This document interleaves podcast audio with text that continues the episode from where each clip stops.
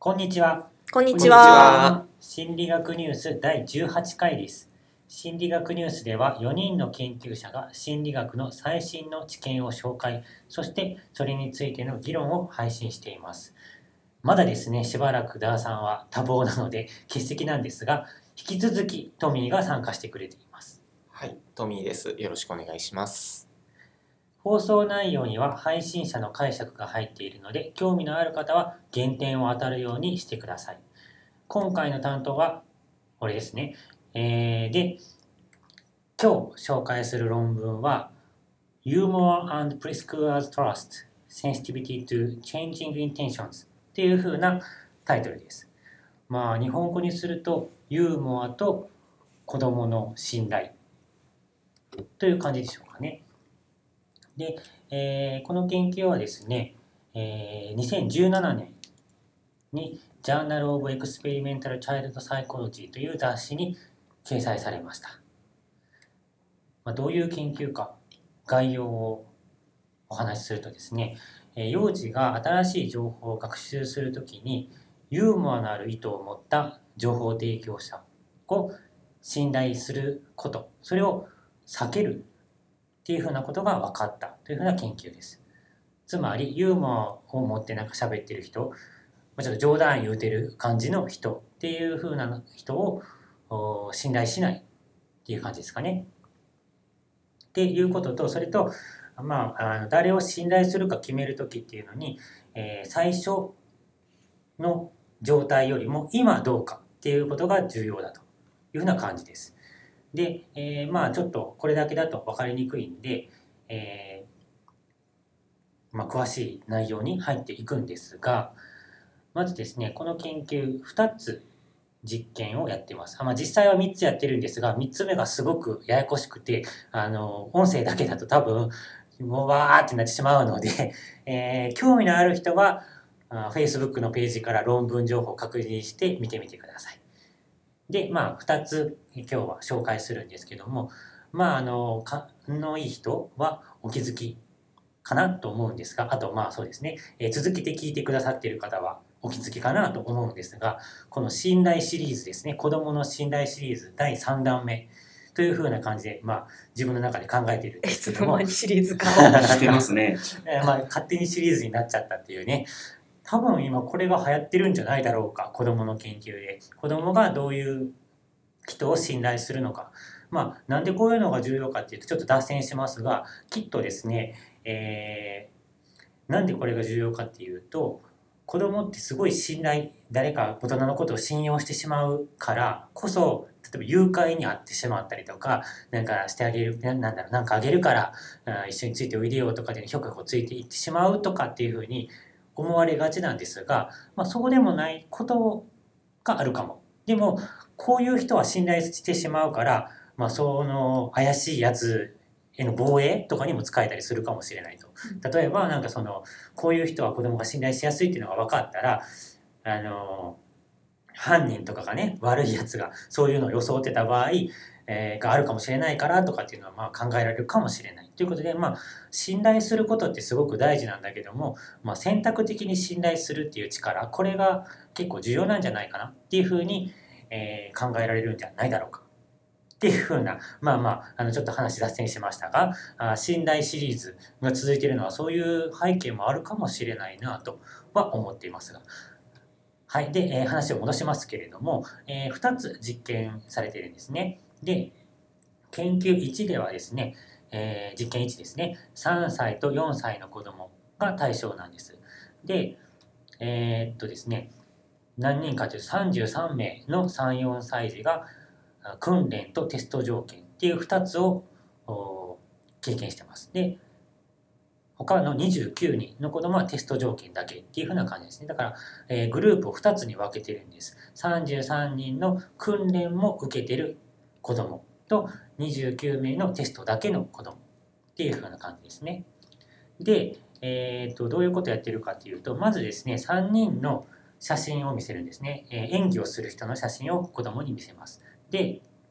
これからのゲームではこう物を見ていくんだけども2人のお友達がいて1人は紫の服を着てますよ1人は青い服を着てますよで彼らは何かを見せてそしてそれがどう呼ばれているか、まあ、名前を教えてくれるっていうかですね。名前を話すよというふうな感じで言います。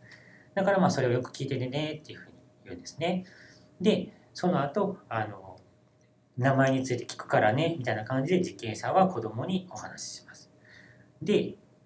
じゃあこれでやってみようみたいな感じでまず例を見せるんですね。でビデオを見て彼らが何を言うか見てみようみたいな感じでこうスプーンを見せるんですね。で、えー、2人のお友達がいるってさっき言ったんですが1人が冗談を言う人。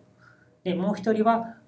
何ていうんですかね誠実な人というか冗談を言わない真面目な人って感じですかねで、えー、冗談を言う人はそのスプーンを見てですねえー、笑いながら間違った名前を言うんです。で、なんかどんな感じなのかがよくわからないですが、ユーモアのイントネーションで言うって書いてあったんですね。えー、で、なんか変な名前を言うた後に、母、アホやね、ただの冗談や、的な感じのことを言うわけです。まあなんかちょっとあの関西弁にしてあったんですけども、まあ、なんかあのこれ日本じゃないんですよあの英語でかな言われてるとは思うんでどんな感じなのかちょっとねわかんないんですけどまあそんな感じえー、ただの冗談やねんみたいな感じで言うわけです。で、えー、誠実な、えー、真面目な情報提供者は真面目なイントネーションで言うらしいんですね。で、笑顔で、えー、ニコッとしながら正しい名前を言うわけです。で、その後、その、まあ、例えばスプーンですね。スプーンと2人の写真が提示されて、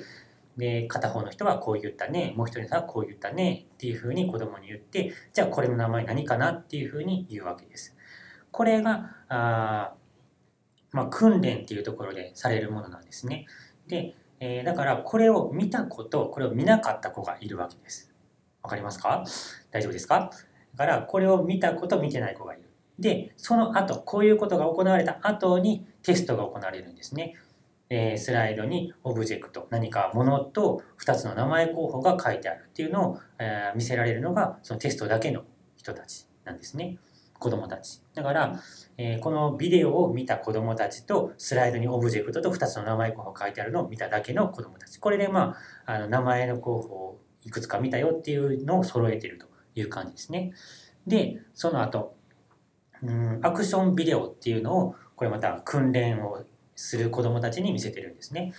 えー、で、なんかこれもね、どういうのかよくわからないんですけど、冗談を言う人は、もっと冗談すんでみたいな感じでなんか変なことするんですよ。で誠実な人真面目な人はちょっとまあやってみるよみたいな感じでなんか冗談じゃなくてやるんですけどね何をするかっていうと例えば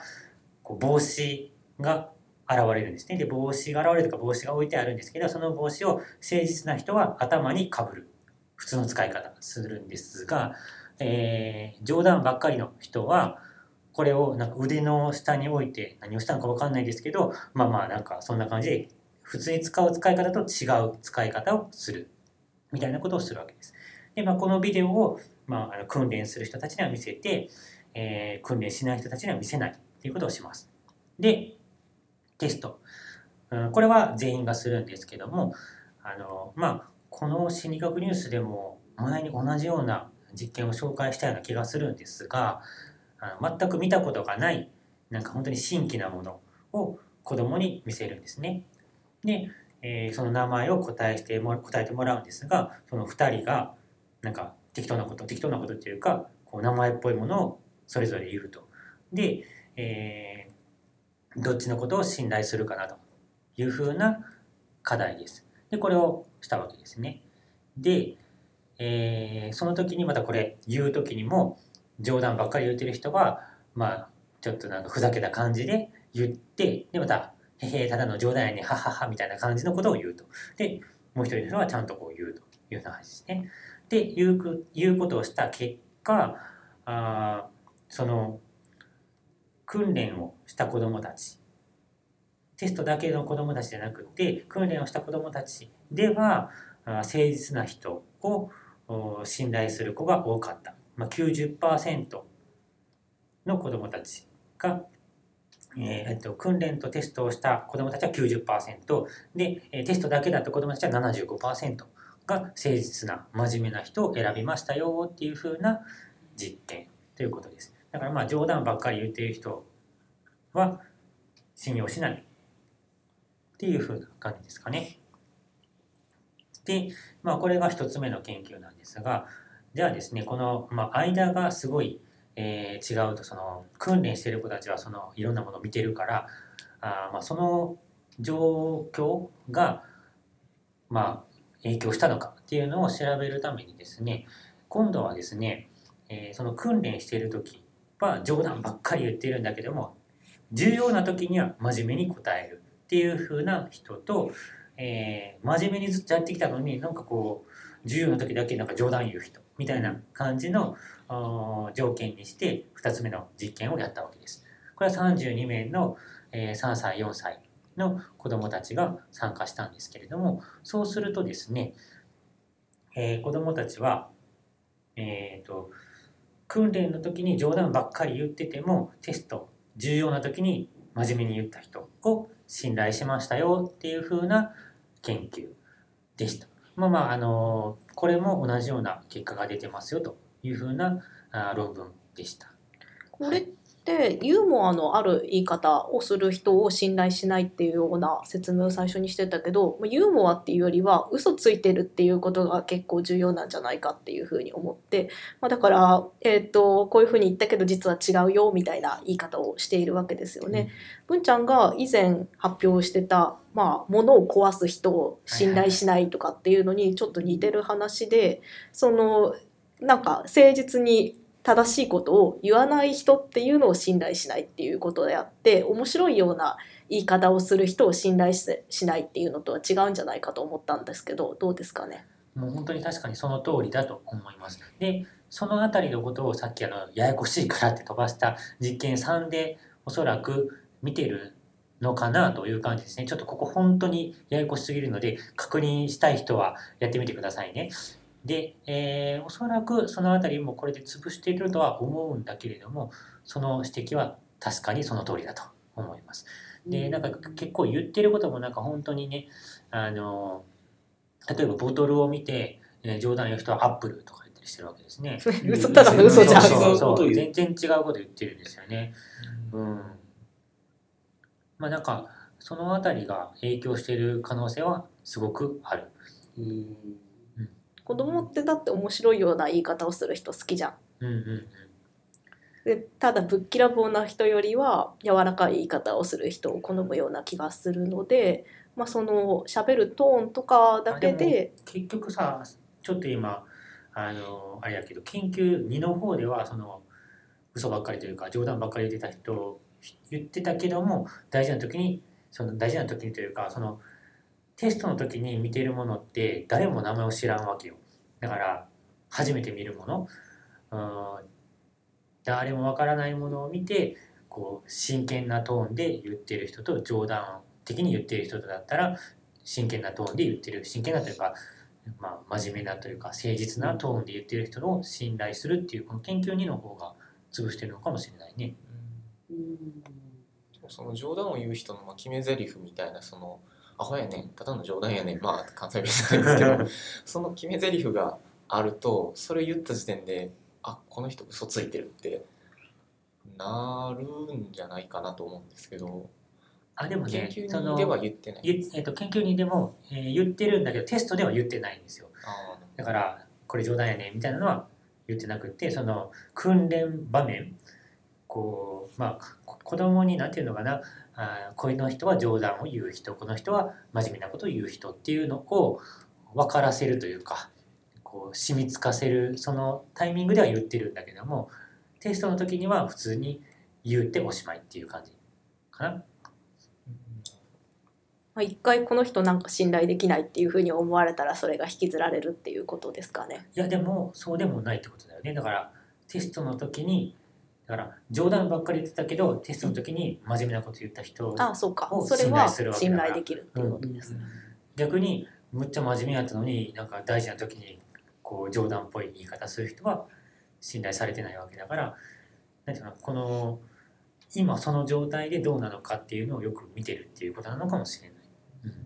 もともと実験の場面っていうのはこう真面目というかこうちゃんとこうお座りしててあの手はお膝にやっててねみたいな感じのこう雰囲気で行われたのかそれとも遊びの延長みたいなので行われたのかっていうのは書いてありますか、うん。そこはちょっとわかんないんだけれどもおそらくこれ実験室とかでやってるんじゃないかな。だからまあそうすると真面目っていうモードになるところなんですよねきっとね、だろううねん、それそういうことをやっぱり分かってるっていうこと？うん。多分そうなんじゃないですかねまあ子供も空気を見ますしね、うん。うんまあそうなんですよね。うん。はい、まあこんな感じで、まあ、信頼シリーズなんですけども何て言うんですかね。こうこれが今そのトレンドというか子どもの心理学では結構人気があるテーマではあるんだけれどもあんまりなんかこうなんていうのかな。うーんこうさっきも出てきたようにあらがある研究っていうのがね結構いっぱいあるんだけれどもでもまあまあ子供が結構その選択的に信頼してそうっていうのが、まあ、最近分かってきているっていうのが、まあ、重要なのかもしれないですね。はい。こんなところでしょうか。はい。というわけで、えー紹介した論文の情報は心理学ニュースの Facebook ページにアップしますので、興味のある方はご確認ください。Facebook で心理学ニュースと検索すると出てきます。ご感想やご質問、またこの心理学ニュースに参加してみたいという方も Facebook からご連絡ください。次回はですね、こう最近ピンチヒッターというか、あー助っ人としてはいね、えー入ってくださっているトミーが、あーこう研究の紹介をしてくれるということで、はい。